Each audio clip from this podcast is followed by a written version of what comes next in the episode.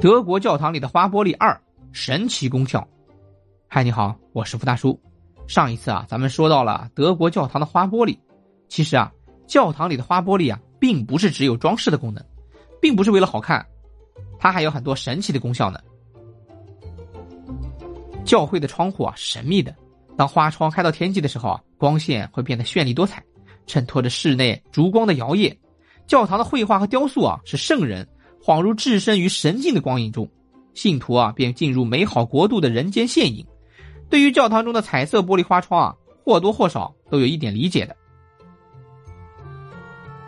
教堂里的花窗啊，既承担了墙的功能，又能把阳光引入室内，还能起到美化装饰的作用。更重要的是啊，这些彩色玻璃啊，在当时承载着宗教的传播用途，使不识字的普罗大众啊，都能够通过看图的方式了解圣经中的故事和人物。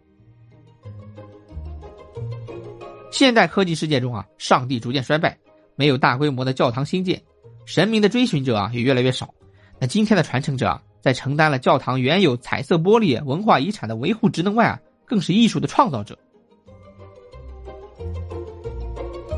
教堂玻璃的制作要求啊，有很高的美学设计和技术工艺条件，特别是大型教堂的玻璃花窗啊，往往有十多米或者十米高，对于材料工艺啊要求很高。事实上。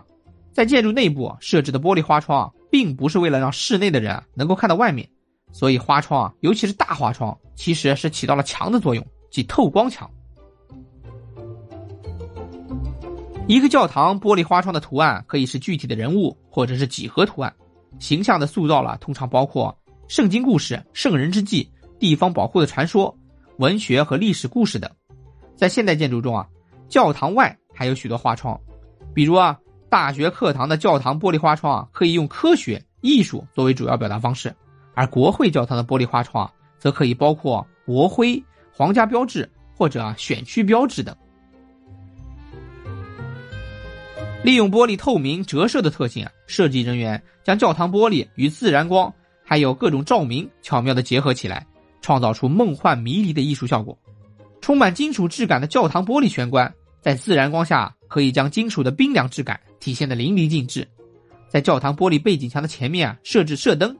可以让教堂玻璃本身的花纹啊在光线下呈现独特的立体感。说了两期教堂的花玻璃，那咱们下期啊还不离玻璃，下期啊咱们说说德国的窗户为何受到追捧，敬请期待，再见。